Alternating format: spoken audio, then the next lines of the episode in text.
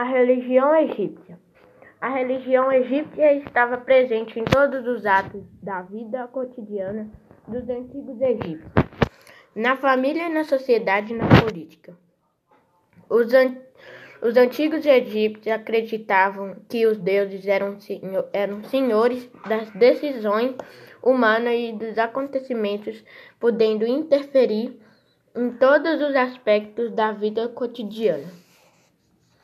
O grande poder do faraó estava baseado na crença de que ele era um ser divino, filho de Ra, Deus Sol, criador de tudo, e a encarnação do, do deus Falcão, Horus.